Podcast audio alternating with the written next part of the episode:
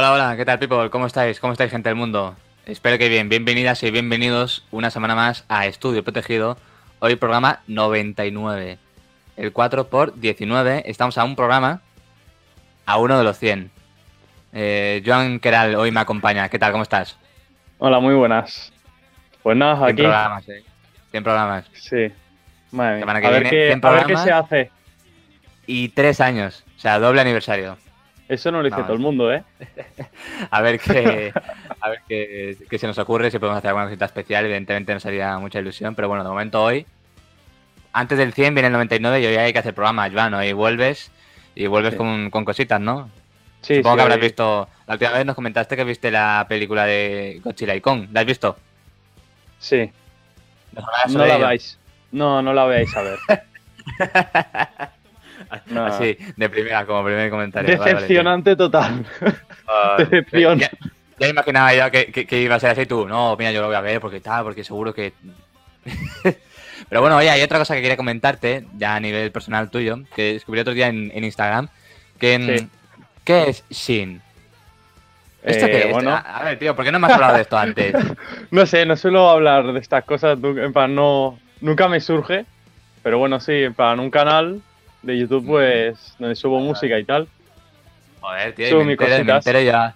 Me entero ya ahora. Hostia, tío. eh, Joder, lo ibas a ver antes y ponemos aquí música. Pero música de fondo o algo, ¿no? Yo- Libre de derechos, ¿no? No de tus derechos. En plan, después yo al final seré yo el entrevistado, ¿sabes?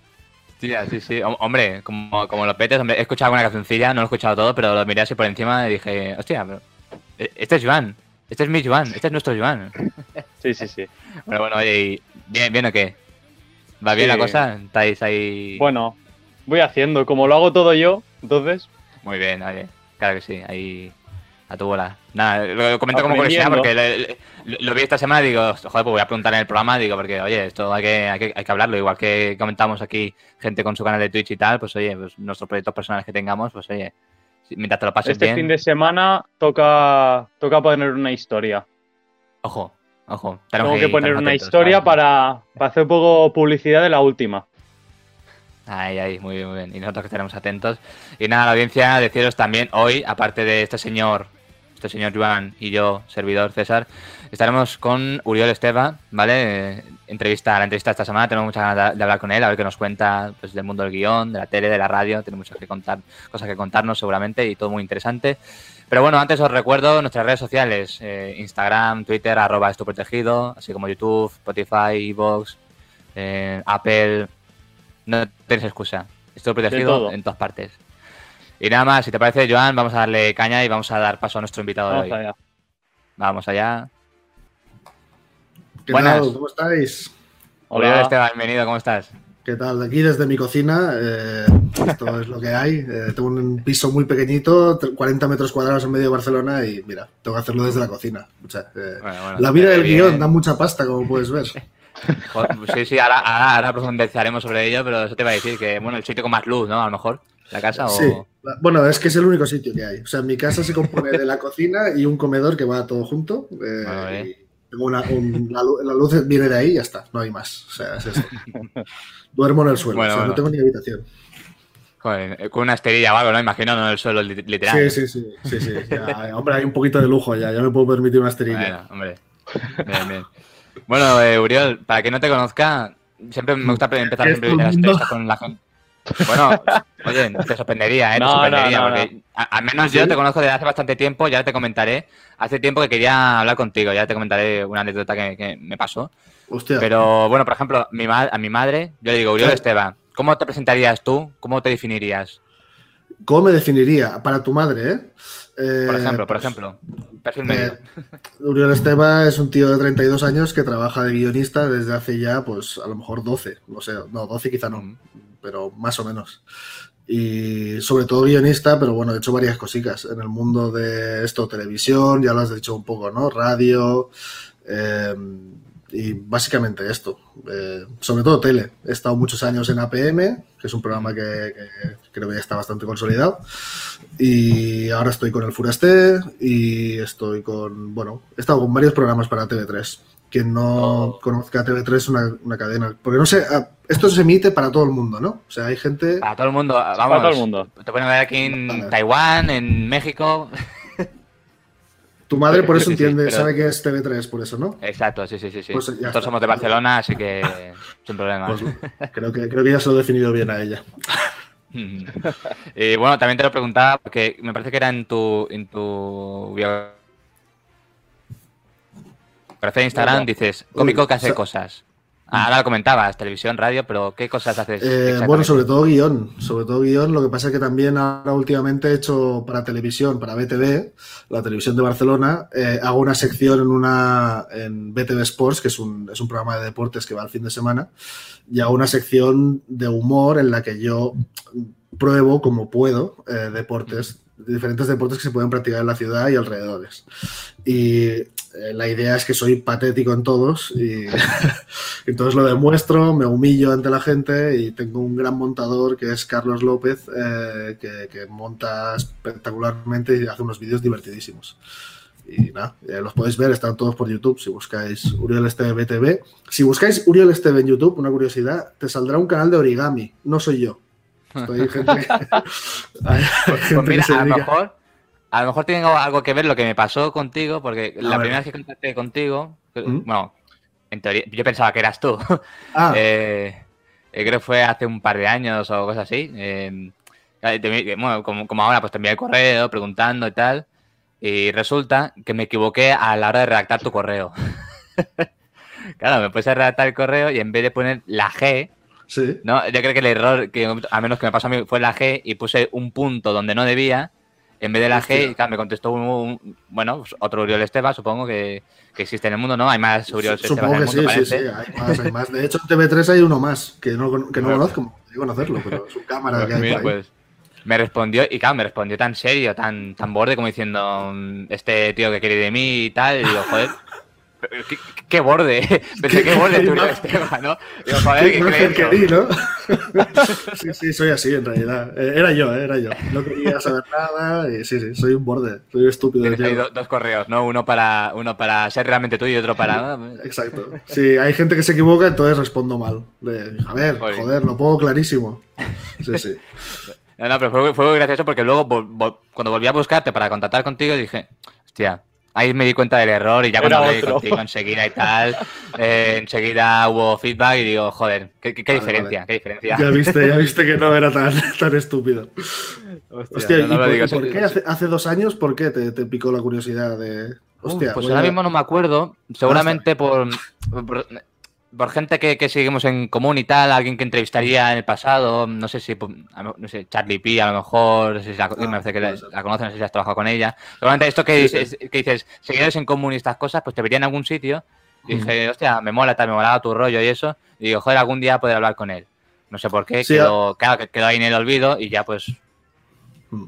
Pero sí, sí. Al final, si, os metéis en este mundillo, que, que creo que sí que estáis como introduciendo, ¿no? Eh, acabas conociendo un poco a todo el mundo. Y es verdad que, que si vas contactando, vas trabajando o, o conoces colateralmente, por ejemplo, Charlie, la conozco Mm. sobre todo no de trabajar con ella, porque hemos trabajado Ujú. juntos creo que una vez.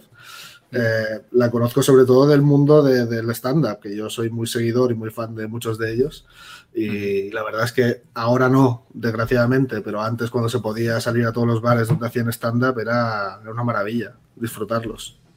Sí, sí, no, desde luego, sobre todo nosotros, mira, yo tengo formación en realización y producción, aquí nuestro compañero Joan está estudiando ahora producción, así que estamos ahí ahí en el- intentándonos, abriéndonos paso, ¿no? Pero también, Sí, sí. ah, y contigo en el tema del guion, yo no, es que, yo no sé Joan, pero yo al menos cuando me tocó mi formación de realización, que ahí tocamos más guion, a mí no me gustaba mucho, mucho guion. ¿Tú, tú, A mí tú cómo lo ves? Que a, a Joan sí, ¿no? Bueno, pues sí, yo- Joan. ¿qué, qué- qué le dirías a, Jo- a Joan? ¿Tú ves que este oficio, el futuro, este oficio es...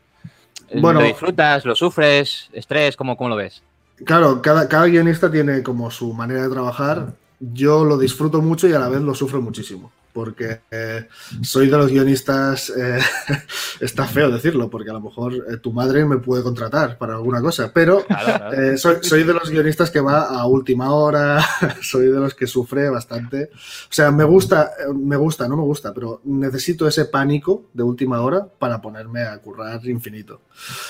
y esa presión, ese, esa cosa que te lo da, por ejemplo, un programa diario, si trabajaras en un programa diario, como yo hice las prácticas en Buena Fuente, la presión de eh, esto se va a emitir hoy te da también un estrés que, claro, desgasta mucho, pero a la vez eh, te hace trabajar y te hace pues, ser más creativo o no. A lo mejor hay días que, no es nada creativo y eso es el horror. Cuando ves que estás dentro del papel en blanco y no se te ocurre nada, hostia, eh, sufres y la verdad es que sudas bastante. Pero con los años yo creo que ya me he ido acostumbrando al oficio, ya tienes más o menos tus técnicas, tienes más o menos por dónde salir y bueno, al final yo creo que si te gusta escribir y si te gusta contar historias, y porque hablo del mundo del guion en general, ¿eh? no solo mm. yo me he dedicado más al humor, pero, pero hay, hay, un, bueno, hay un abanico inmenso.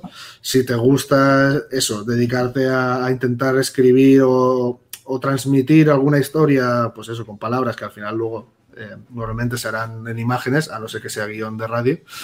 Hostia, es, un mundo muy guay, muy bonito. Eh, eso también diría que los realizadores molaría que os fijarais un poco en también. Porque hay realizadores que solo piensan en la imagen y, eh, claro. luego hay que meterle contenido. Hostia, eso no puede ser. al, final, al final son muchas, son muchas cosas, que si realización, producción, que si de aquí, que si de allá, al final son muchos factores por supuesto hay que, hay que mantener una equidad y un, eso. Tener entenderse entre, equipos. Claro, claro. Y bueno, antes de seguir profundizando, si me permite, Suriel, te quería preguntar, porque otra cosa que me gusta preguntar siempre a nuestros entrevistados, ahora no lo estamos escuchando en directo, pero luego en podcast y vídeo sí, eh, la canción que has elegido en este caso para que tengamos de fondo durante la entrevista, eh, Cantina Van de, de, Star Wars. ¿Por qué esta, esta canción? Esta canción, primero, porque soy muy friki de Star Wars, me gusta muchísimo. Bueno, me gustaban las clásicas también. Bien hecho. Eres de esos, ¿no? Eres de. Soy de Bien hecho. Las últimas me dieron una hostia bastante heavy. Mira que, mira que la, séptima eh, me, me, reconectó un poco eh, con la saga, pero hostia, eh, la última. Mm, mira, es que me quería hablar. Exacto, ¿no? Joan, tú estás conmigo. Sí, pues, efectivamente. bueno, al menos, pero, al menos las has visto, ¿no? Hay que verlas. Luego ya te gustarán o no, pero al menos las ves. Yo las, claro, las veo para poder criticarlas o no. eso, eso. Pero me gustan más las, las, películas o las series que han hecho paralelamente a la saga. Eh, por ejemplo, solo una historia de Star Wars me pareció muy entretenida. O The Mandalorian, que me ha reconectado mucho con el universo Star Wars, porque lo he disfrutado muchísimo. O sea, es verdad que no tiene nada sustancial, pero bueno, lo disfrutas, te lo pasas muy bien. Y, Cantina Band es una canción que me, gustaba mucho por eso, por el punto friki, pero además, cuando yo estaba estudiando audiovisuales, en mi primer proyecto de radio que hice, em, bueno, en el curso de radio que hacíamos Radio Creativa con, con Carles Capdevila, que ya falleció, eh, pues eh, eh, hice un programa de radio que era con esta sintonía, usé Cantina Band como sintonía y me pareció bonito como reconectar ese punto de primera canción de radio con vosotros, tal, pues mira, me pareció bonito. Sí, sí, totalmente. Y además hablábamos con, decían, ¿no? 12 años o así, o sea, un montón de años trabajando ya en el, sector. ¿cómo, ¿Cómo valoras o sea, un poquito, explícame un poquito, eso sí, hablamos ahora de tus inicios, de cuando te estabas formando y tal. Eh, ¿Hubo un momento en que, decidiste ser guionista o era te querías dedicar al humor en sí en general o cómo fue más o menos tu llegada hasta el día de hoy? Yo, la verdad es que fue un poco por, o sea, sin querer, ¿eh? Yo, de hecho, cuando estaba decidiendo, ¿sabes el momento en que decides eh, qué bachillerato vas a pillar? Y estas, esta mierda de decisiones que a veces no sabes ni, o sea, no sabes ni qué te pasa en la cabeza y tienes que decir para dónde va tu futuro. Y, yo, de hecho, hice un, bachillerato tecnológico. O sea, hice ciencias y, me iba para allá porque no me gustaba estudiar y más o menos las mates se me daban bien y era como, bueno, pues tiro para aquí. Y, pero sí que es verdad que me gustaba mucho el mundo del humor y me gustaba mucho el cine, me gustaba mucho, pero lo disfrutaba no, porque no pensaba que podía ser eso una carrera o una profesión. Yo lo disfrutaba como usuario y, y eh, poco a poco fui descubriendo que sí, que podía dedicarme, que, hostia, que había, hice un, el trabajo de recerca, que no sé cómo, Eh, no sé cómo traducirlo al castellano. Sí, bueno, de investigación, un poco, sí. sí. Final de curso, ¿no? De, final de curso. De grado. Y hice sobre el mundo del guion, entonces hice un pequeño cortometraje y empecé a ver que, hostia, que eso, que pues me gustaba, la verdad, estaba guay. Y entonces por ahí, eh, a la que estuve en la uni, en la uni creo que los dos primeros años eran, eh, bueno, hacías audiovisuales, periodismo y publicidad, un poco todo mezclado pero yo sí que fui un poco encarado a audiovisuales y luego cuando tuve que decidir la especialización de guion, pues fue un poco ya, ya estaba inmerso en eso. Era como, hostia, eh, me gusta todo el proceso porque también me gusta dirigir mis cosas y tal, pero había un punto de, hostia, el guion es la base de todo, con lo cual me meto aquí y si domino esto, ya el, resto más o menos, eh, por ejemplo, producción a mí no me busquéis para producir nada, porque soy el caos. Eh, pero sí dirigir y, guionizar un poco la cosa sí que, sí que me gusta, la verdad. Sí, sí, totalmente. Mm. No sé lo que, lo que dices, o sea, por eso pongo en valor hablar contigo hoy, porque otras veces que vamos a hablar con otros cómicos o con gente del audiovisual, sea del ámbito que sea, claro, nunca hemos tenido a alguien que tuviera tan de cerca para no el tema del guion y tal, por eso mm. digo... Bueno, muchos, muchos cómicos son guionistas, ¿eh? Sí, sí, sí, no, por eso, pero al menos con los que hemos hablado con nosotros, pues no estaban tan próximos o eran, bueno, a lo mejor por su oficio, pues a lo mejor eran solo monologuista y evidentemente si eres monologuista pues te lo, escribes tú, pero no escribir tanto para otros. Bueno, de todo, vaya, entonces por eso ponía, ponía en alza eso y lo que tú dices, o sea, al margen de escribir para otra gente, también proyectos tuyos para ti, yo quería preguntarte un poquito de dónde te viene esta, ¿cómo decirlo? Esta curiosidad, ¿no? Un poquito, este culo inquieto de quiero hacer esto, quiero hacer tal, quiero hacer muchas cosas. ¿Cómo, cómo lo llevas eso? Bueno, al final si te metes en este tipo de profesión es también porque tienes una inquietud, ¿no? De, de hostia, quiero explicar también un poco lo mío. La verdad es que yo me gustaría, eh, por ejemplo, tengo desde hace tiempo eh, como cruzado tengo una espinita clavada de me gustaría subir a un escenario y, defender mi monólogo. Y todavía no me he atrevido. Esto me parece muy valiente, toda esa gente que lo hace, porque a mí me da un pánico escénico que flipas. De, repente ponerme. O sea, ahora con un micro y estando tres o cuatro personas, tal, si yo me quedo en blanco, Joan nos puede rescatar o tú, César, y entonces es distinto. Ahora, yo solo delante de un escenario a defender un texto que, que me he escrito para mí. Claro que claro, es, muy, es muy diferente escribir para ti que escribir para otro. Yo escribo para Kim Masferré del Furaste y él lo defiende. Y pienso, qué bien, lo ha defendido. Pero, o sea, claro, es que mi, responsabilidad acaba cuando yo entrego el texto. Y es como, ya está. Ahí lo, defiende él y claro, esa, parte a mí aún me cuesta bastante. Pero bueno, poco a poco, eh, esa inquietud, pues por ejemplo con los podcasts, eh, el tema podcast llegó también un poco por accidente eh, y, me apasiona, la verdad es que me flipa. Empecé haciendo un podcast con Bismichu, eh, un youtuber que está empezando ahora, no sé si lo conocéis. Y... Hizo una película, creo, ¿no? Ha hecho una película ya, mira, pues le va bien. Sí, sí. Le va bien, le va bien. Pues eh, eh, bueno, por accidente un poco, eh, me mm. contactó un colega en común, tal, y hostia, está buscando guionista para un podcast, y la verdad es que me empezó, me empecé a entusiasmar. Y hacía una mini sección allí, y vi que más o menos la gente se reía con lo que hacía, y dije, bueno, pues a lo mejor esto se me da bien. Y también hice un poco de radio en, en Rax Sing, en Fricando Matiné, y era como tenía una seccioncilla y era como, hostia, pues mira, más o menos esto me gusta. Y los podcasts, o sea, los proyectos que estoy haciendo ahora personales son muy dedicados a, los podcasts, pero tengo proyectos de series, de, de esos monólogos propios, de, y no los hago nunca, pues claro, más, de puto culo. Bueno, ahí están, ¿no? Ahí están. En el futuro, si se puede, ¿no? Sí, Algún día rescatarlos. Espero, espero que espero tener un día suficientemente tiempo como para ponerme en serio. Y hablábamos esto de ahora de los podcasts. Bueno, no sé si lo viste, hace unas semanas entrevistamos a Adrián Salas. Sí, nos comentó eso, lo de dos podcasts de más. Que, dos podcasts de más. Va, la cosa bien, ¿no? Me he escuchado creo que dos o tres programas, tengo pendientes los demás, pero bien, ¿no? ¿Cómo surge va muy bien. Nos falta, nos falta llegar a los 99 como vosotros. Eh, que, hostia, siempre unido, ¿eh? 99. Pero eso es muy importante, ¿eh? La constancia es, es lo más importante. Y los 99, de los que estamos ahora, en el equipo, digamos, solo quedo yo de los que empezamos. o sea, habéis sido... lo que hemos cambiado, ¿eh? ¿Pero han ido muriendo o simplemente se han ido ah, ah, vale, lo, han dejado por X motivos, han ido pasando más, menos personas, pero el que ha estado siempre aquí Vale, servidor. vale. Sí, es que, digo, si no, si no, Joan huye. Si van muriendo aquí todos los colaboradores, Hombre. aquí A la que me lleva la contra, fuera, venga. Exacto, A- a- por eso, por otro. eso.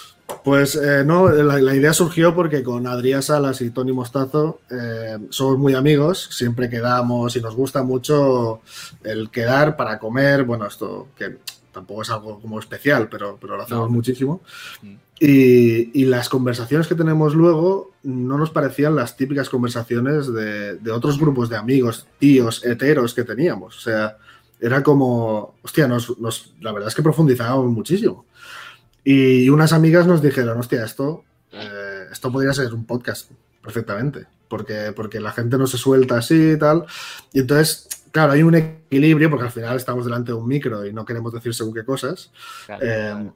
pero sí que es verdad que hemos conseguido ese, pues eso, ese equilibrio entre el humor y el, el soltarnos y el decir lo que pensamos en ciertos, ciertos aspectos que, que creo que, bueno, nosotros por lo menos en nuestra experiencia no habíamos hablado nunca y no nos habíamos abierto nunca. Creo que también es un tema generacional y quizá mm, eh, unas generaciones de ahora se habla mucho más y está todo mucho más abierto, pero, pero ya te digo, hace 10 años no era tan así y era como, hostia, eh, bueno, nos parecía como un experimento interesante, lo probamos, de hecho, la primera vez que grabamos, grabamos cinco programas seguidos, porque son de media hora, grabamos cinco y, claro, dos podcasts de más se dice así porque es el, el podcast de la sobremesa, entonces íbamos ya un poco... Un poco tomados. Dos copas. Íbamos Con, con unas copitas de más. Mm. Y, y de los cinco que grabamos solo podemos emitir el primero, porque los otros íbamos. Pero increíble. Algún día haré una recopilación de los mejores Vale. momentos de esos. Estaría bien eso. Sí, sí, porque re- realmente era. Bueno, no nos queríamos vender así tampoco. Para escucharlo para, para ti, bien, ahora a lo Sí. Bueno, había vergüenza ajena, ¿eh? lo, lo montaba yo y vergüenza ajena ¿eh? en algún momento, que era como, hostia, esto no se puede emitir ni de coña. Y de los emitidos, eh, de los emitidos hay, por ejemplo, a mí me pasa, ¿no? Eh, Con esto protegido, por ejemplo, ¿tú has sentido también a lo mejor una libertad? A ver, decías, a ver, hay cosas que sí, hay cosas que no, a lo mejor, pero cosas, no sé, ¿no has sent- has sentido una libertad que a lo mejor, hablando ya no solo con tus compañeros, con Adri ah, y con... Con ahora Tony. no- no me sale, con Tony, eh, ¿has, sentido, has tenido libertad con ellos en este podcast, digamos, que a lo mejor con, e- o con ellos mismos o con otros amigos no has tenido no sé, no te atrevías a hablar según de qué cosas. Porque a mí me ha pasado, por ejemplo, que yo he dicho cosas en este programa que a lo mejor no lo he hablado con mi familia o que no hablo con Claro. mis amigos. Y aquí, por, por lo que sea, pues me he soltado y lo he dicho, a lo mejor sin pensarlo mucho. Sí, ¿A ti te sí, ha es algo esto- así parecido? Esto pasa, sí, sí, se crea como un clima en un programa así, como, bueno, tienes el micro delante, pero de repente Mm. empiezas a hablar y te olvidas del micro Mm. y, y de repente sueltas cada cosa, sí, sí, nos ha pasado. De hecho, a nosotros nos escuchan nuestros padres también. Y, y claro, Claro. eh, después del primer programa que hablábamos sobre, sobre la- cuestionarnos nuestra heterosexualidad y tal, cuando éramos Muy bueno. jóvenes. O sea, me dejó, me dejó loquísimo. Digo, vaya a empezar. Sí, sí, sí. Fuimos a tope con ese. Y, y claro, eh, el sábado siguiente yo comía con mis padres. Y mis padres, ¿qué? Eh, no nos has contado nunca esto. Y era como, bueno, ya. eh, y no lo voy a hacer tampoco. No voy a desarrollarlo más. Si queréis escucha el programa, escuchar- escucha el programa. Exacto. Escucha el podcast porque delante de vuestro no me atrevo. Sí, sí. Bueno, es curioso. La verdad es que te sueltas y dices algunas cosas que sí, eh, no lo dirías en, en otro contexto, la verdad. Mm. Y Joan me parece que tenía una pregunta que, que hacerte. A ver. Bueno, sí, la siguiente pregunta sería un poco en plan sobre la pandemia y tal, que ya llevamos un añito y más. Me gustaría preguntarte, más o menos, en plan, ¿cómo lo has ido llevando durante la pandemia? Tema trabajos, ¿cómo lo has ido viendo? Pues eh, a mí se me paró todo eh, durante la pandemia. O sea, el 13 de marzo íbamos a hacer un rodaje que teníamos, estaba trabajando para un programa para televisión española que se llama Perseguin Cognoms. Eh, era un, un programa dedicado a los apellidos y la heráldica y tal. Y, y teníamos un rodaje ese mismo día y habíamos rodado creo que tres o cuatro días solo. Y teníamos toda una temporada por rodar. Y de repente pandemia, con lo cual todo parado. Eh, los deportes que hacía, o sea, la sección de deportes que hacía para BTV, paradísima, Claro, porque no. el deporte estaba parado también. Y el Furaste parado, todo parado. Se me paró todo en un momento. Y la verdad es que eso, eh, más también el tema emocional de la pandemia, de estar aquí encerrado, solo, tal, bueno, lo que hemos sufrido todos, ¿eh? no, me, no lo digo como algo especial, pero, pero todo eso a mí al principio me, me, jodió bastante. La verdad es que yo lo, lo, llevé muy mal. Y poco a poco, bueno, pues se fue abriendo eh, la veda, vi que los proyectos volvían a salir, pero es la primera vez en muchos años que sufría. Sufría por, hostia, a lo mejor tengo que dejar esto o tengo que dedicarme a otra cosa. Porque, porque estaba la cosa chunga. Eh, la verdad, sí, sí. Lo sufrí bastante. Por suerte, durante la pandemia mm, hubo un poco de una brizna así de luz. Eh, me contactó una productora que estaba buscando un proyecto, eh, bueno, estaba buscando como proyectos, le di uno de estos proyectos que tengo en el cajón, de oye, tengo esta idea de serie y la desarrollamos y tal, y ahora está en proceso de venta, ya si la hago, vendré otro día y os cuento qué es, porque no puedo decirlo, pero, pero hostia, es una cosa que, que, me ilusionó, me ilusionó muchísimo, eh, pero hasta ese momento estaba en las últimas, la verdad. Bueno, supongo como todos, ¿no? No sé cómo lo sufristeis vosotros, pero fue, pero fue chungo. Sí, también, eh, al menos por mi parte, también estaba, eh, estaba en mi etapa, pues eso, acabando mi etapa formativa, también muchos estudiantes, también, que, ahora, con las mascarillas y tal, pero yo, digamos, tuve esa suerte, por así decirlo, que finalizaba mis estudios justo este verano pasado y ya, pues, ya era lo que acabé del curso, lo acabé en casa. Claro. Que cada ya no, ya siguiente curso ya tal, pero sí, sí, o sea. Claro, es una, es una putada también para, para vosotros, eh, claro, estáis en una edad también no solo de estudiar, y de, sino de hacer otras cosas y de compartir otras cosas con mucha gente.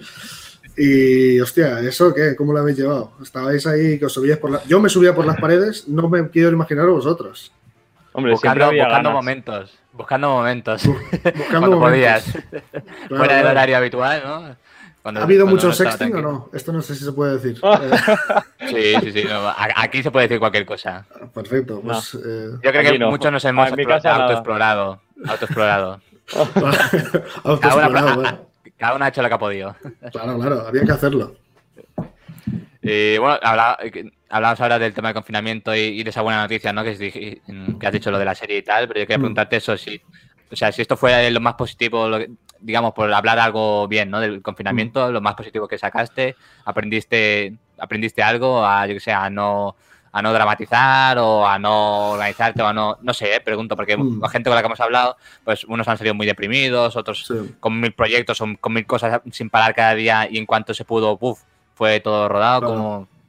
No, en mi caso, eh, aprender a estar solo, por ejemplo, no, porque ya, ya, lo, ya soy bastante solitario, eh, pero sí que, sí que, o sea, lo, que me lo que saqué de la pandemia es básicamente eso, el, el, proyecto este, porque el resto, o sea, veía toda la gente que era muy creativa, que estaba como constantemente eh, dando como eh, contenido a las redes sociales, tal, y a mí, la verdad es que yo estaba pero encefalograma plano, ¿eh? No se me ocurría nada, estaba, pues eso, más, no quiero decir deprimido porque no estaba enfermo, pero, pero estaba en, ese, punto de, pues de bajón y, a mí la verdad es que era como, hostia puta, tendría que estar haciendo algo, es un momento buenísimo para crear cosas y a mí no se me ocurre nada, yo estaba, bueno, yo lo pasé, la verdad es que un poco mal, como positivo, eh, es que yo siempre me he reído al final de todo. O sea, estaba en la mierda, pero cuando hablaba con mis padres, cuando hablaba con mis amigos, era todo como, joder, pues qué puta mierda, pues.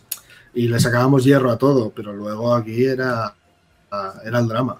Y además, uno de mis mejores amigos Adrián, Adrián Salas, y él le ha ido súper bien. O sea, la pandemia. sin parar, ¿no? Madre mía. Con lo cual el contraste era brutal. Él diciendo, tío, he creado un temazo de puta madre, tal, que él además es es toda alegría y yo era como, pues yo hoy he pensado en llorar en la, ducha, no, no, no, ha habido nada más en mi vida.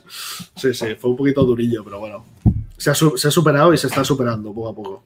Sí, sí, sí. la putada es que nos estamos acostumbrando a esto. Sí. es una mierda.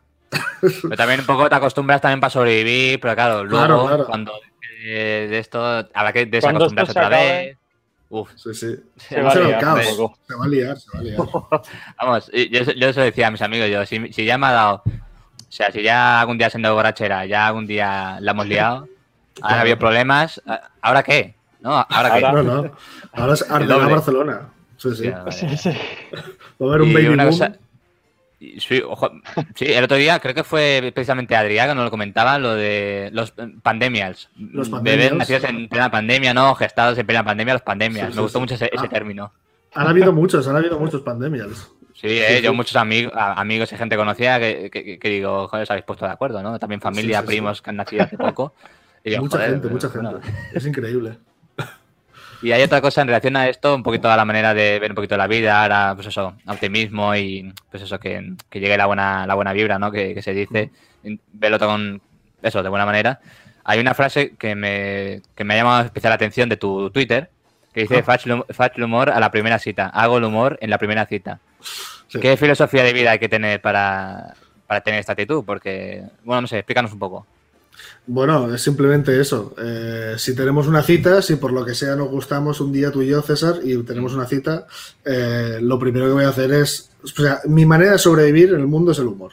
Yo eso lo descubrí cuando, cuando era pues, preadolescente, quizá, que veía que pues, no se me daba bien ningún deporte, no era especialmente guapo, no era. Entonces, mi manera de sobrevivir era pues haciendo chistes. Vi que era gracioso. Ya somos dos, Uriol. Sí, ¿no?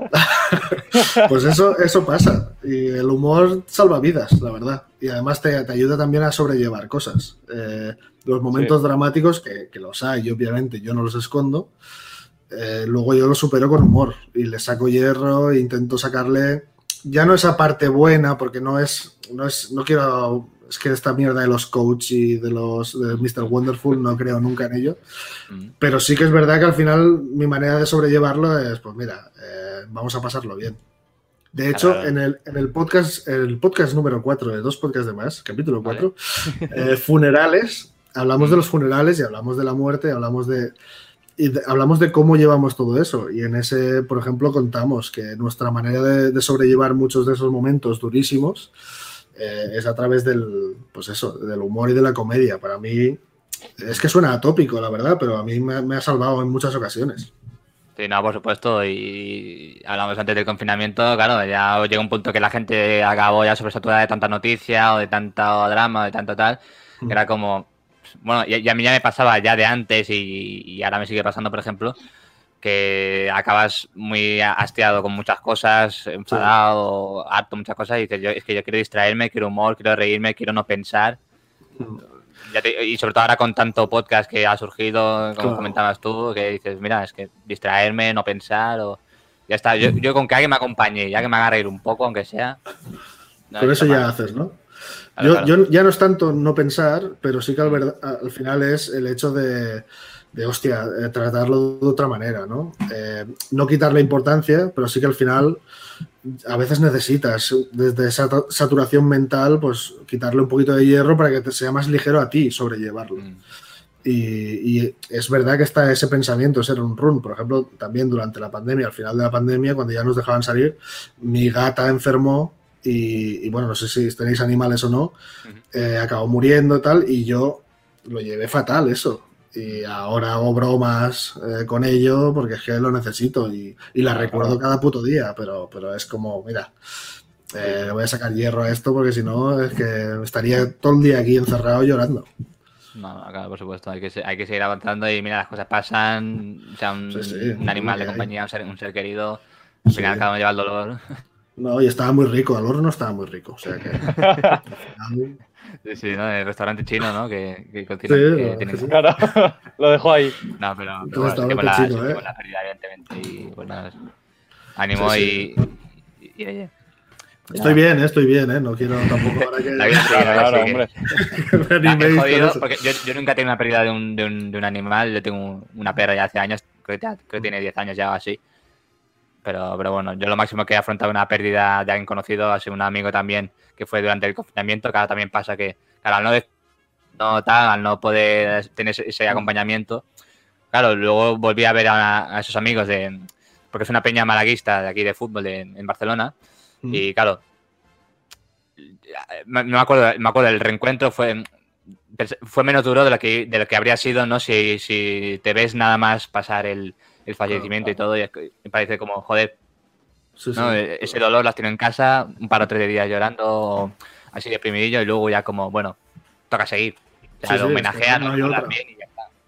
Sí, cuando quedéis todos en esa peña, pues a recordarlo, brindar una vez por él y venga a seguir y a disfrutar. Los buenos ratos, al final queda eso, los buenos ratos y oye, y estén aquí o estén en otro sitio, Claro. Me refiero a alguien vivo o, o- o que haya fallecido, pues bueno, pues has compartido cosas y ya está, eso, eso es lo que queda. Eso te queda ahí, sí, sí, es lo que queda. Hostia, qué, qué tono hem- hemos pillado en el podcast Sí, de sí, repente, ¿eh? ¿no? Joder, He bajado el Magia. tono, es que esto- Adri, Adri si lo escucha me va a meter bronca, porque yo soy de, buah, tono, mierda, depresión. No, no, no, esto hay que Ah, subirlo. Remontamos, remontamos. A, a ver, Joan, que tienes una pregunta ahí por ahí escondida. Bueno, sí, sobre el tema de ser guionista y tal, Mm. eh, bueno, me gustaría preguntarte un poco, en plan, si, bueno, como todo guionista y tal, siempre tiene unas influencias, ¿no? Y siempre tienes que conocer guionistas o series para inspirarte un poco o aprender a hacerlos mejor. ¿Cuáles han sido, si has tenido algunas de referencia? Eh, hostia, es que es, es muchísimas las referencias. No tengo esa cosa de me, me- me he inspirado solo en Claro. estos. Pero sí que es verdad que durante muchos años yo mm, tuve la suerte. eh, mi padre es muy fan también de- del mundo películas, humor y tal. Y desde pequeñito yo me acuerdo ya vi la, la vida de Brian, eh, ya vi pues, todo este universo Monty Python. Sí. Pero también desde muy pequeño me llevaron al teatro a ver, por ejemplo, a Pepe Rubianes. Y a mí Pepe Rubianes me petó la cabeza. O sea, Sí, sí. Claro, es esa cosa que, que de, de repente descubres que, ah, vale, se puede hacer esto. O sea, yo, yo he pasado de ver cosas de humor que me hacían gracia en televisión a ver a Pepe Rubianes. Y cuando era pequeño también me esperaba, eh, quería esperarme despierto a que saliera Buena Fuente en TV3 y me, me esperaba verlo. O sea, esas pequeñas cosas sí que de repente me, me dieron, pero mucho después las influencias son ya inmensas, porque cuanto más ves y cuanto más conoces, más quieres. Eh, Mm. Es eso de que ya no te, no te quedas solo con, con esa pequeña influencia, sino que no, no, dame más, por favor. Entonces intentas descubrir ese monologuista que hace no sé qué rarísimo en Estados Unidos. Ahora quizá las influencias que hay aquí que me gustan y me apasionan son Miguel Noguera, que me, me- me flipa lo que hace. Eh, por decirte algunos, eh, pero hay muchísimos más. Eh, más cercanas aquí, pues por ejemplo, un tío de mi edad que me flipa lo que hace es Ignasi Taltabuy. No sé si lo conocéis. No, Eh, ahora mismo no. Taltabuy hacía, eh, con Haciendo la Mierda, hacía pues un poco eh, con Jimo, Richie y toda esta gente, hacía estos vídeos de Haciendo la Mierda, ahora es, eh, creo que es codirector o, o no lo sé muy bien, de Está Pasando, de TV3, Sí, sí. y es un tío que, que los monólogos que hace, o sea, me parecen brillantes. Y es un tío que hace podcasts muy buenos también. eh, hace La Ruina con Tomás Fuentes, que Tomás Fuentes también es muy Ah, bueno. sí, vale, ahora sí, ahora sí. He caído, he caído ahora, sí, sí, vale. Y hace también Aquí estamos, que es un podcast buenísimo con Adri Romeo, me lo paso muy bien. O sea, es un tío que, que es un tío de mi edad, ya te digo, y, y para mí ya es una referencia. O sea, Bueno, que ya, ya te digo, hay, hay algo, es muy amplio el abanico. Pero sí, más o menos me fijo en, esa gente que me sorprende, que Miguel Noguera, cuando lo vi por primera vez en el, en el teatro, me flipó. Y creo que eh, durante, o sea, en los próximos dos años que después de verlo, lo vi como 25 veces en el teatro, porque estaba obsesionado con eso. Me flipaba lo que me daba porque cada vez era algo distinto, era algo que me rompía la cabeza. Eh, no sé, es, es bus- buscar influencias, las encuentras en, en todos lados. O sea, si vas buscando Sí, y, te- y estás un poco con los ojos abiertos y te interesa el tema, Sí, es que no sé decirte. Me, gusta- me gustaría tener como esa referencia, pero bueno, Bueno, más o menos. No, sí, está bien, porque Mejor eso- tener más de una. claro, ten- ten- que has tenido en el pasado y, y que luego sigues teniendo hoy en día también, que es una cosa Sí. que no es un no parar. A mí me, me pasa por eso en, es- en este, en, ese- en este sentido.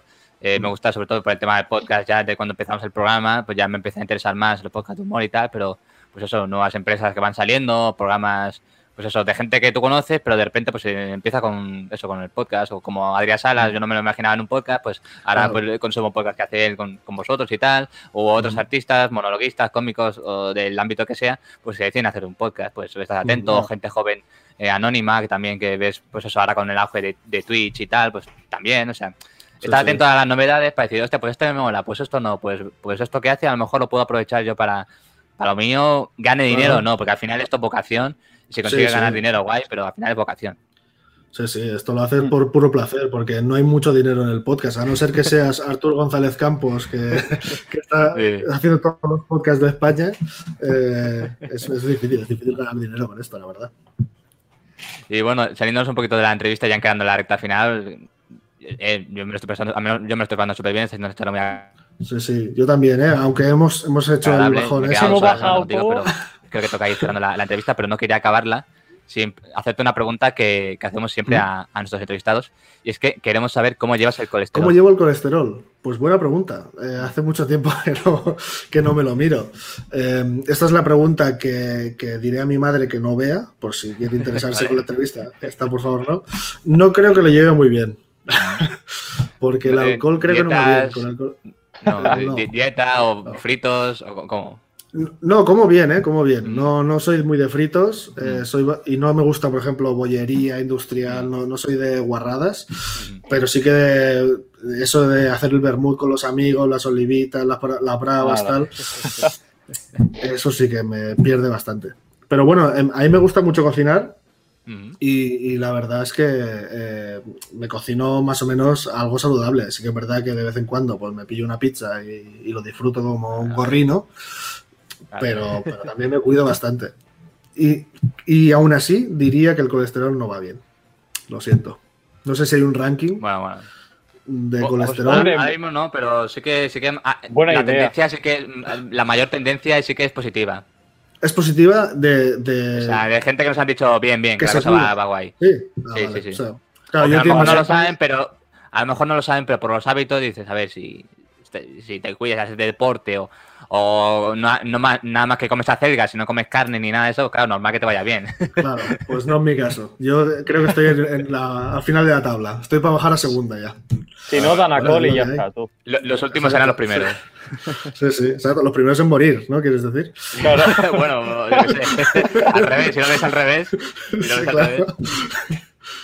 Eh, bueno, ahora sí, Uriol, eh, dos, dos preguntas más. Eh, Hablamos extensa carrera y lo que queda por venir, pero de todo lo que has hecho, ¿hay algún proyecto, alguna cosa que, que guardes con especial cariño que digas, pues porque fuera mi primera vez, o por qué lo hice, o, o para qué lo hice? ¿Hay alguno que sigas? A lo mejor son muchas cosas, ¿no? Pero algo Sí, en especial que, Mira, que dijeras, os- "Hostia, me os- deja un... lo primero que me ha venido a la cabeza, y no, y no es porque, o sea, me gustó muchísimo el proyecto y lo hice con mi buen amigo Daniel Florenza, que ahora es subdirector de APM. Eh, hicimos un canal de YouTube que se llama Marca Blanca. Eh, lo empezamos a crear como un proyecto que era como de los guionistas de APM, de los descartes de, de APM, en plan, cosas que, que no se podían emitir porque eran nos pasábamos tres pueblos o porque, o porque el tono no acababa de encajar o porque no entraba tal. Y, entonces empezamos a subirlo ahí como un experimento y poco a poco nos, nos fue gustando y lo, y lo pillamos, Aniol y yo lo pillamos. Y empezamos a, bueno, a probar cosas. Y de repente hicimos un vídeo que se llama eh, Rage Friends, que era eh, la, sintonía de Friends de la serie con eh, las caras del Tercer Reich. Hitler, Goebbels, y todos sonriendo y tal, de un documental que habíamos visto, eh, que salían como ellos, gente como guay, ¿no? Sí. Y hicimos esa canallada, la subimos y la verdad es que lo petamos. Y fue como, hostia, la primera vez que, que conseguimos una cosa viral, Mm. que no pretendíamos eso, era una, una broma nuestra de, "Buah, vamos a hacer esto, que es, que es una cosa muy punky. Y de repente a Niol se le ocurre hacer la sintonía de Juego de Tronos con cabras, con gritos de cabras. Y eso lo petó también. Y fue como, hostia, este canal de repente era una cosa como muy APM, pero, pero extendida a YouTube y se convirtió en otra cosa distinta. Y la verdad es que nos sirvió mucho para experimentar con YouTube. Y mira, ahora, porque lo has dicho y lo guardo con mucho cariño ese proyecto. Sobre todo por esa, por ese, Claro. esa cosa de a ver qué pasará con esto, ¿no? Entonces tú lanzabas una cosa como quien lanza una sonda al Mm. espacio Sí. y a ver qué pasa, ¿no? Sabes que. Y de repente cuando lo petaba era como un gozo brutal. Muy Claro, una verdad. cosa muy diferente, ¿no? En comparación Sí. con los, los demás, porque, bueno, teles o radio y tal. Pero cuando sa- sa- haces estos, pro- estos proyectos diferentes, que pues eso, los haces una vez en la vida o muy pocas veces, Sí, pues sí. queda el recuerdo, ¿no? La Y- verdad es que me lo pasé muy bien. Eh, aún así, tengo que decir que estoy muy contento de, de muchos proyectos que he Hombre, hecho, por, ¿eh? No por supuesto. Una cosa quita la otra. Una cosa, no, evidentemente, siempre con, con respeto y agradecimiento siempre. Y, y nosotros que Sí, podemos sí. ver esos productos finales, ¿no? Tú que estás ahí detrás de la cámara, luego vemos todo eso pues convertido, pues eso en piezas pues televisivas, audiovisuales en, en general. Y Joan, me parece que tiene una última pregunta Sí. para ti. Ya para más o menos ya acabar. Eh, siempre se lo hacemos a la gente que viene en su profesión o algo. ¿Qué consejo le darías para la gente que acaba los estudios y tal y quiere meterse en tema guion, producciones audiovisuales? Mm. Yo le daría, o sea, el primer consejo, el básico, es eh, primero que conozca, que intente conocer mucha gente trabajando o haciendo proyectos propios o intentando darse a conocer, porque ahora la, la cosa está bastante jodida y es verdad que es un mundo debo decirlo, bastante cerrado. Nos conocemos todos entre todos, nos pasamos el curro entre nosotros. Yo creo que mm, una vez solo tuve que dar el currículum, el resto de veces es, oye, un colega que te llama, tal. Y creo que a mí me dio, eh, o sea, me dio mucho, eh, no sé, me fue bien conocer a muchísima gente dejarme ver, eh, si hay algún acto, alguna cosa, algún, por ejemplo, en esto de los monólogos, ¿no? Pues hmm. si, quieres conocer un poco quién, quién son los, los, guionistas que están ahora llevando pues el humor, eh, lo que te gusta, pues están todos allí en, en un bar, ahora ya no, pero o, ir a la Llama, a la Llama Store, que es una tienda de, comedia de Barcelona, y, empezar a conocer quién, quién, está ahí detrás, quién mueve, los cursos que hacen. O sea, que si te interesa, que te, que te metas e intentes conocer al máximo de gente posible, porque eso al final, los contactos son lo que te darán mm. eh, Un, curro o, te pueden dar curro, no siempre. No, no es una cosa de causa y consecuencia, pero pero sí, sí, yo creo que ese es un buen. Bueno, y luego escribir mucho y tener muchas ganas de contar tus cosas. Sí, sí, por supuesto. lo veo, o sea, porque la primera vez que escribas a lo mejor te sale una puta mierda. Pero luego vas, vas perfeccionando, te vas fijando bien en, O sea, cuando ves un monólogo, y eso ya es una putada, pero pasa. Ves un monólogo y estás viendo un poco la estructura. Eh, aquello si hay un día que no te dejas llevar por el monólogo en sí, estás a lo mejor analizando, ah, vale, ahora me, está diciendo esto porque va a venir un chiste sobre esto, tal. Si vas analizando un poco esto y lo vas integrando y vas diciendo y vas buscando tu voz y tal, eh, eso al final también te ayuda. O sea, estar un poco atento a todo e intentar conocer el máximo de gente posible. Eso sería mi consejo. No sé si va a servir a nadie, pero...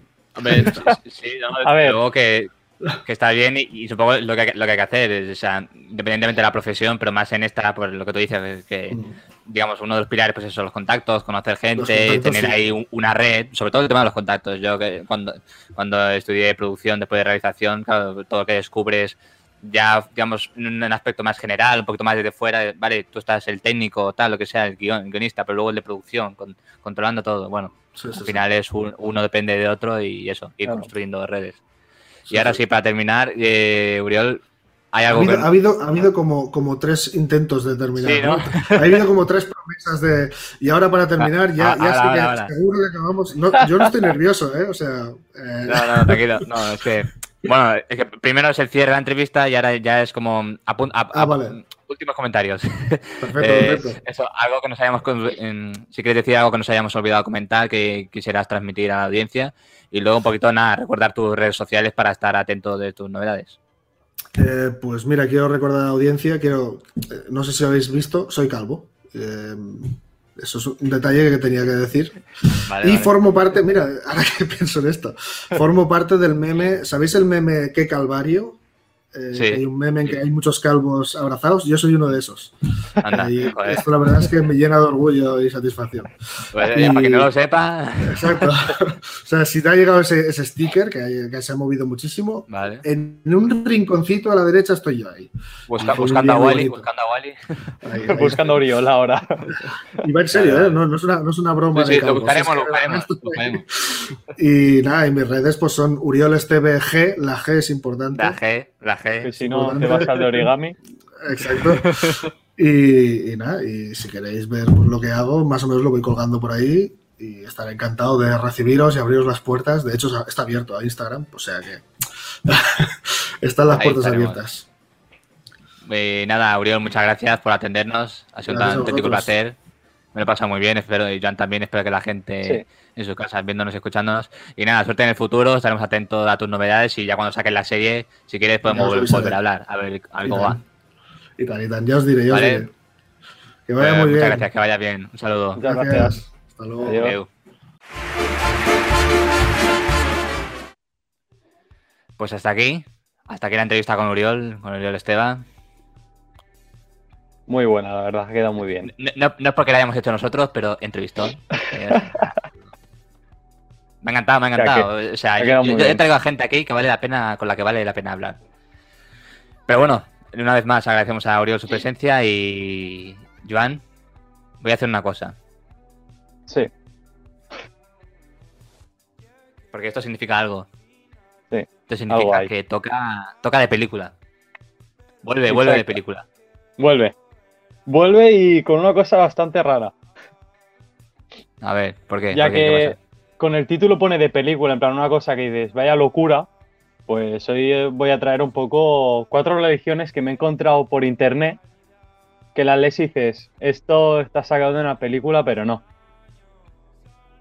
Hmm. Así ver, que si quieres, César, empezamos con la primera. Ujú. que se llama, me lo tengo que leer porque es que, macho, lo- los nombres son horrendos, o sea, ni puta idea de cómo se dicen bien, ¿eh? Nubu, Vale, vale. No, nuaubianismo. Nuaubianismo, ¿vale? Esta es una secta religiosa que proviene del Islam, es una rama, pero bueno, una rama que es una secta, pero bueno. Eh, fundada sobre todo por negros, por, por negros del Islam. ¿Vale? Ya ves. Y lo que le pasa a eso está... Vamos a ver bastantes músicos, ¿eh? Cuidado. Hmm. Muchos de estas religiones están creadas por músicos, o sea, cuidado con los músicos que, Joder. y es Dwight York, que es un músico y escritor, y que la religión se basa en creer que los blancos, la gente blanca, ha hechizado a los negros para creerse inferiores a los blancos y que también los negros se descienden de los extraterrestres. O sea, no es que los, los blancos los han abducido y que provienen de los extraterrestres, los negros. Ya ves. Y eso viene del Islam, de una rama más. O sea, Ujú. Joder. Eso da papel, ¿eh? yo creo. Típica de infiltrados en el Ku Klux Klan, pues Sí. con esto, ¿sabes? Vamos, llevado ahí al, a lo más. Infiltrados en el nuevo humanismo, o como se llame. Eh, Hostia. Otra que he traído también, Mm. que esta sí que es más conocida, el pastafarani, pastafarismo, Sí, este sí que. Este sí de este sí que sé, me parece que sea algo, ¿eh? que es una iglesia de que, que su dios es un espagueti Eso. volador, Ya que es un espagueti con un cuenco, que lo consideran un dios que, se cree, que viene de Holanda y que se creen que es el creador del mundo. Como, ni Big Bang ni polla, lo hizo un espagueti. Claro, eh, ¿sabes? me parece que en Italia, ¿no? En Italia no había una iglesia, pues. Eh... Sí, sí, sí. Y viene, en- viene de Holanda, ¿sabes? O sea, ahí Joder. se nota que los cannabis están, son legales. eh, A, lo Ahí importante, se- van, a, a- van a lo importante. Es que la cosa es, si un espagueti lo creó el mundo, o sea, ya habían espaguetis antes, ¿no? En plan, Claro. no los creó el humano ni, ni la harina ni nada, el espagueti ya se creó, ya existía. Van- Sí, sí. Yo sinceramente la gente está más loca cada vez que... Y hacen tributos a la cerveza y a los espaguetis, o sea que se lo pasan bien. Sus celebraciones son con cerveza y los espaguetis. Bueno, está bien, joder. Buena, buena, buena mezcla esa, no, no, me, no me lo había planteado nunca. Y esta es la más semana de todas porque es como la más gore, digamos, que es la de la iglesia de la eutanasia. Que ya como Hostia. su nombre indica, pues lo que intenta es que la humanidad pues se extinga. ¿Y cómo? Pues sin que se reproduzcan. Lo O que sea, hace esta iglesia es Mm. prohibir la reproducción. En un Claro, inicio pero- sabía, eu- eutanasia es que alguien se quiere morir. claro, claro. pero en plan, No que te- es no- una no- manera de morirse todos. Hmm. Porque es como una manera voluntaria, ¿no? De morirse. O sea, realmente. O sea, no es que yo te mate, por ejemplo, para, no te- para que no te reproduzcas. Claro, Es que. no es hacer una, bien. Es que una eutanasia hago- de la humanidad, digamos. claro, yo hago que tú te quieras morir. Como te vendo no sé qué moto. o- oye, que esto va a ir bien para la humanidad, tu deber es morirte porque ya está. O no sé. Porque si te mueres no vas a dejar a nadie. Si no te reproduces ni nada, no dejarás a, a un legado. Entonces, Hmm. se creen que haciendo eso, porque dicen que la Tierra está mal, Hmm. y para quitar la corrupción del mundo y todo, pues lo mejor es que todo el mundo se muera sin reproducirse y arreglado. Y claro, empezó con eso, con lo de no Mm. reproducirse, pero yo creo que los líderes se motivaron un poco y dijeron, esto de la eutanasia queda un poco corto, ¿no? Y ahora, la religión se basa en el canibalismo Mm. En. ¿En qué era más? Mm, Enlazado. Enlazado. Sodomía. En plan. Tema golpes, darse golpes. Canibalismo, suicidio y el aborto.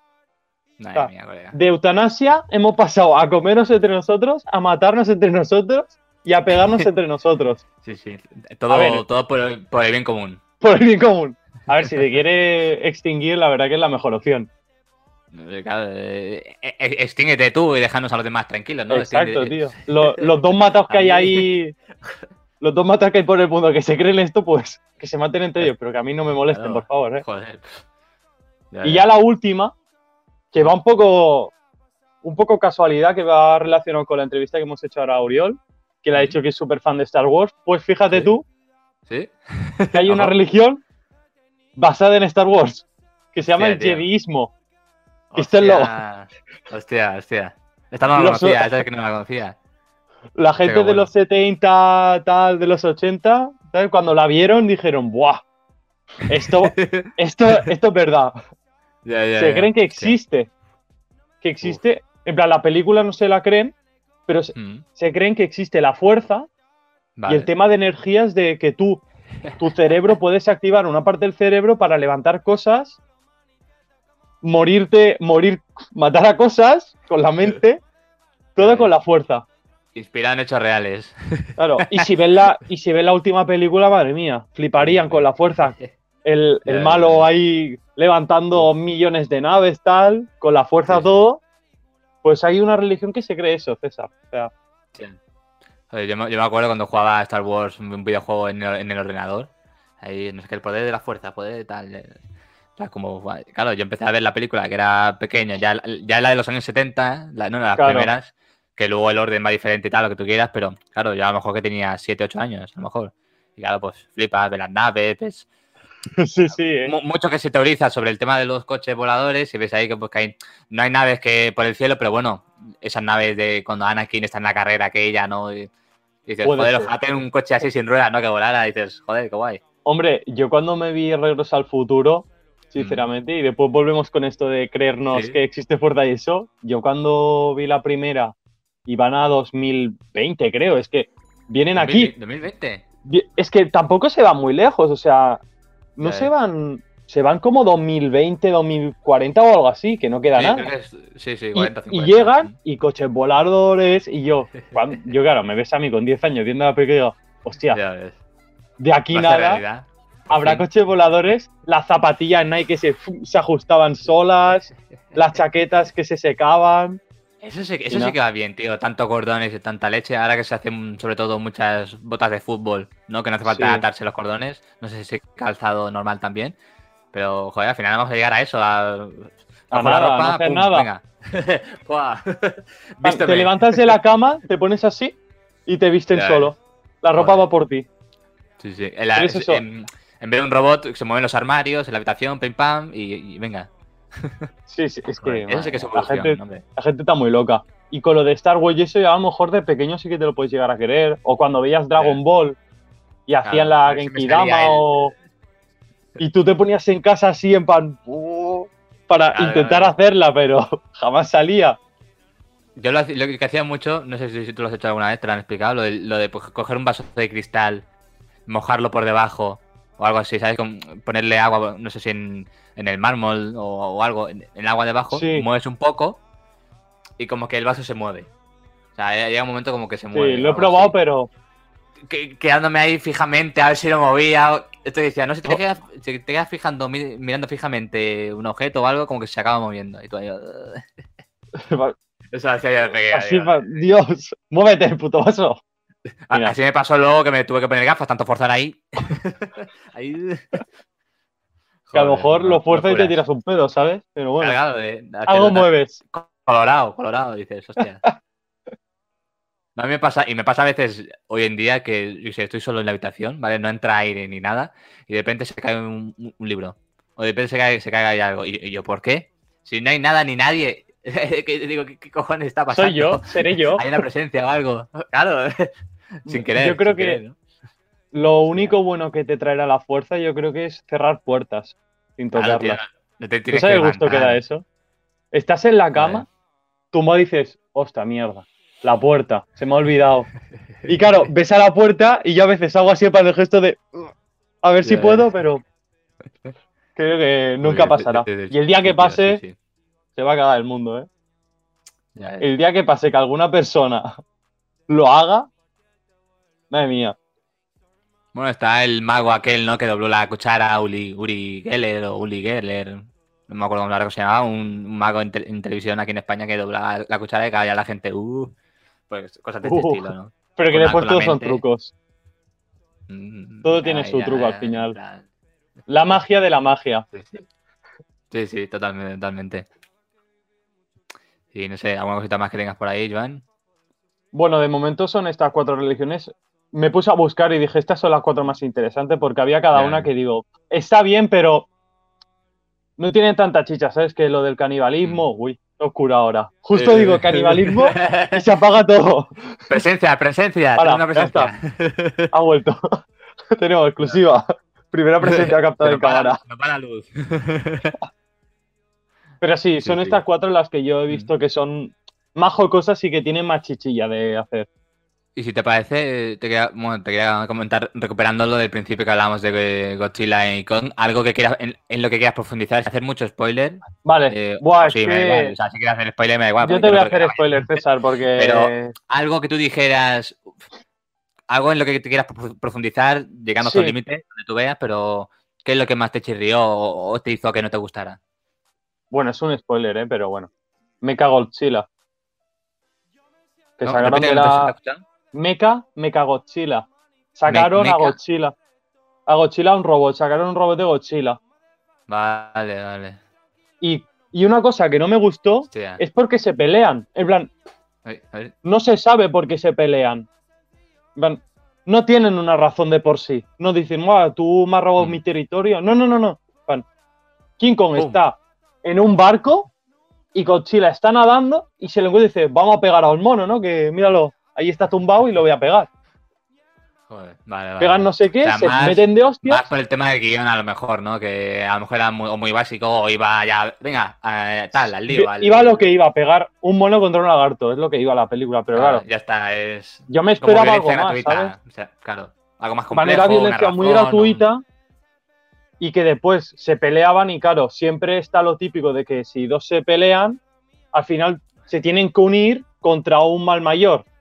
Claro, Y entonces el mal mayor es un robot de Godzilla y es como, claro, que eso fue lo que me pasó a mí con Batman contra Superman. Marta. Algo, no sé si a lo mejor algo parecido, un ¿no? Que parecía que pelea Pues mira, separado, pero ahora luego cago- juntos. me cago Chile es Marta. Es la Marta de Kong y Godzilla. ¿Cómo? ¿Que tu madre se llama qué? ¿Qué? ya, ya, ya. Madre mía. La verdad que una Eh, decepción total. Vale, bueno. Igualmente invitamos a que la gente, si quien quiera, que lo vea y como ha dicho, como ha dicho Uriol, o sea, ver las películas para luego tener con qué. Para luego saber cómo no yo hacerlas. Yo, no voy a decir, claro, yo no voy a decir, joder, pues, pues vaya mierda sin, sin ir a haberla visto por lo que tú me has dicho, porque a lo mejor yo voy y a mí me gusta. Por ejemplo. En plan, típica película, si tú quieres ir a ver hostias y, y tal, te lo vas a pasar bien. Pero no busques más allá, porque, claro, claro, la ves, te quedas en plan. Pan- Sí. como si no lo hubiera visto, sinceramente. ¿sabes? Mm. Como, bueno, no Vamos, me ha aportado te nada. puedes- Te puedes agarrar el dinero y vértela en casa. A mí me, me pasa mucho. Yo veo alguna película ahí que digo, vale, Hombre, yo la he visto pirata, ¿eh? molar y tal, pero tanto como para ir a verla al cine, me espero y la Yo- veo en casa. Yo no he pagado dinero para ver esa peli. Yo sabía más o menos de que iba y digo, mejor no me gasto mi dinero porque si no me arrepiento. Claro, claro, no, y menos mal. Yo la, que, yo la que tengo ganas de ir a ver al cine es la de Fast and Furious, tío. no es por hacer publicidad ni Pues, nada, pero eh, eh, ¿te es ese puedes tipo de creer que películas yo que, el No me he visto ninguna. No me he visto ninguna bueno, yo. pues, vamos. Eh, Coches nueve, que corren nueve no- partes llevan ya, nueve partes, tío. No, no, Vin Diesel para mí, putísimo amo. O sea, Pero todas son La- buenas o siempre hay alguna. a ver, así, de las que más me gustan a mí, creo que son a partir de la cuarta o quinta. Eh, míticas que van a Río de Janeiro, la sexta que es en Dubai o por ahí, me O parece. sea, las cuatro primeras nada, no te gustaron tanto. las cuatro- es que hay dos que no sale el Vin Diesel, ¿vale? Que no aparece Toreto, que es el, digamos. Ah, entonces lo. O sea, si ¿sabes? me pongo a ver la saga, no me veo esas. Las que sal, la que no sale bien Hombre, la fuera. primera, la primera hay que verla. Para saber un poquito de cómo va el rollo, cómo surge el tema de la banda, digamos, de las carreras de los coches, el Paul Walker, no sé, no sé si conoces el actor. Sí, o sí. Lo que le pasó, ¿no? O sea, Sé que murió. tal. Pues bueno, que era. era- accidente de coche, ¿no? Sí, no sé si era rodando o qué, pero. Pero sí, un No, accidente de rodando no creo. Creo un que sería una.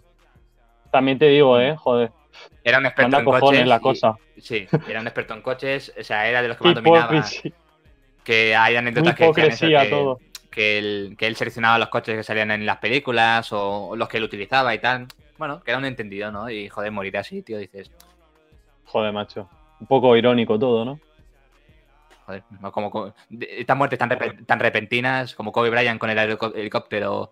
o ¿Verdad? El día que pasó, todo el mundo en plan, ¿qué ha pasado? No sé qué. Que es como, ya está. Joder, y está claro, muerto. tú ves, tú ves la película, creo que fue, no sé si fue en la séptima o en la octava, ¿vale? Que murió medio, a medio rodaje. Se murió rodaje, entonces el final, a ver, es un spoiler, pero bueno, Que le hacen como. le hacen un homenaje al final. Claro. De claro, tú, tú, tú ves ahí los dos. la- encima la banda sonora, que también te, te retrae esa, esa lástima, esa pena, esa. Ah, Dices, esa es la escena de que los coches se separan. Eh, no Ah. ahora la- eh, el see, See You Again, ¿no? La- el título Sí, dice, sí. te volveré a ver. Claro. Es como, yo sigo mi camino, tú sigue el tuyo. O sea, Ah, es de eso. Hostia, no lo sabía que era de esa parte. claro, desde que vi esa película, creo que no la he vuelto a ver entera ninguna vez. O a lo mejor la vi entera una vez, ¿sabes? Ya, Prefiero ver otro tipo, o, eh, o sea, otras partes de, de la saga. Porque como sé, co- como sé cómo va a acabar, o sé lo que pasa con, con este, es como, uf, ya no. muy duro, ¿sabes? Uf. Sí, sí, sí. no. Pero bueno, oye, yo recomiendo la saga, ya te digo, de las películas, de las pelis que no sale Vin Diesel, vi una, que es la segunda. Que es cuando Paul Walker, digamos, pues en- con- consigue a otros miembros de la banda, como los conoce. Claro, más que nada son partes que explican esas cosas, ¿no? Gente de, Claro. Llena la historia. y tal. Claro, llena, sí, relleno. Entonces ya en la tercera o cuarta, pues vuelve Vin Diesel, toda la banda junta y las diferentes historias que, que tienen. Y antes de la 9, la última que se hizo, que hicieron, la de Dwayne Johnson y Jason Statham, que es Fast and. Furious, pero digamos sin la banda, ¿no? Otra, parte Mm. otra parte suelta de ellos. Pero también muy, muy buena. También está bien, ¿no? Fe- eh, fe- ahí- lo que tú dices, ahí sí que tienes efectos o tienes ahí hostias y tal. No es, no es un guion tampoco que, que digas, guau, tengo que pensar aquí. Son coches corriendo y mucha acción. Claro, mucha acción, emotividad, hay pues eso, Claro. tema, tema de la emoción y tal, lo toca mucho a la familia, estas cosas, tocan temas muy, muy buenos y pues Yo me las apunto. Mucho humor, sobre todo mucho humor. Sí, Entonces, pues mola, tío. Humor y acción, para mí es una buena combinación. Hombre, Sí, ya te digo. O sea, no es para hacer publicidad, pero cuando una cosa te, te gusta y la recomiendas sin esperar nada a cambio, yo, yo lo hago sin, sin ningún problema. Y ahora si te parece, Joan, si, si quieres, ahora que ya hemos... ah, cerramos, cerramos de película, está cerrado. Mira, ¿vale? fuera. Cerramos de película, volvemos a- al formato de antes, porque es que antes est- estábamos hablando de, de una cosa en la que tú estás ahí metido. Pero claro, Ah, yo digo, quería... las drogas. No. Yo quería que nos está. un poquito de, de esto, ¿no? De, de si vamos Sí. a poner aquí algún temita, Ojito, ¿eh? un poquito del vídeo y vamos a acabar con... Ahora no, pero de, luego de, de fondo en el podcast y eso, pondría alguna cancioncilla de, de fondo, claro que sí. Mira, yo te recomiendo. De las mejores, ¿Sí? la, la Chico del 21, la última y la penúltima. La última y la penúltima para mí son junto a la que pone la que es naranja, la ¿Mm? portada naranja. Para mí esas son Miami. las, las que más me gustan. Pero de, de vídeo solo tienes hecho un vídeo, ¿no? Sí, pero esa mm, es la típica que la escuché tantas veces y tal, al ir haciéndole y tal, que ya no, Sí. ¿sabes?